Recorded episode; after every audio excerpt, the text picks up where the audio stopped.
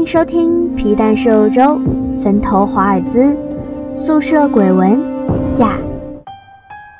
时间一分一秒的过去，终于在凌晨两点，熟悉的刺啦刺啦声响了起来。说是人发出的声音，但是我们越听越觉得不对劲。最后，我们惊疑不定地发现，那更像是某种动物发出的声音，诡异。尖利又刺耳，听着让人有种说不出来的心慌感。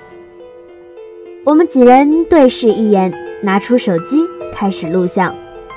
四号床像前几次那样，先是直挺挺地坐了起来，过了一会儿，它动了，手脚僵硬的不像是一个人类，反而像是我曾经看过无数的末世电影中的丧尸。但是我也知道。那是不大可能的事，所以我稳了稳心神，拿着手机继续拍摄。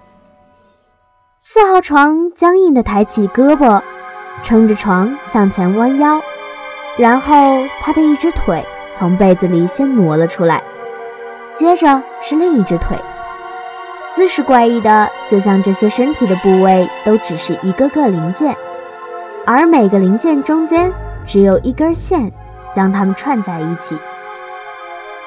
厕所的灯突然发出“呲啦”的一声，然后暗了下去。我和一号床已经紧紧地挨在了一起，握着彼此的手，强忍着不适继续录下去。我们的手心都湿湿热热，因为紧张而出了一手心的汗。当我继续转头录像的时候。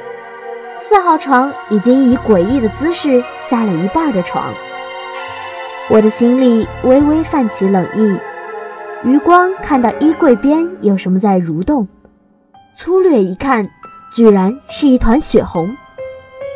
受到惊吓的我一耸腿，便碰到了栏杆，发出了不大不小“咚”的一声。一号床扭头看了一眼，却什么都没有看见。他紧紧地拉住我的手，我扭过头去再定睛一看，发现那里什么都没有。可能是出现幻觉了吧，我这么安慰自己。虽然压了压惊，但是膝盖的疼痛令我瞬间就泛起了泪花。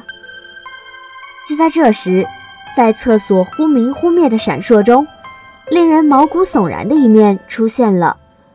原本站在梯子上的四号床缓缓扭过了头，他的骨头发出了咯吱咯吱的声音。在灯光亮起来的一瞬，四号床对着我和一号床的方向扯了一下嘴角，然后直愣愣地松开了手，从梯子上摔了下去。我们都被这突如其来的意外吓出了一身冷汗，倒吸一口凉气。赶紧开着夜灯下去查看四号床的情况。万幸，我们的地上铺着地垫，四号床摔下去得以缓冲。他躺在地下，呼吸平缓，就像是睡着了一样。这下大家都没有了睡意，面面相觑地陪着在地下情况不明的四号床，一直坐到了天亮。第二天，四号床清醒的时候。我们已经洗漱穿戴好，坐在地垫上了。每个人的心情都不轻松，因为在反复看过录像之后，每个人都留意到了那个在忽闪的灯光中一瞬闪过的诡异到算不上微笑的微笑。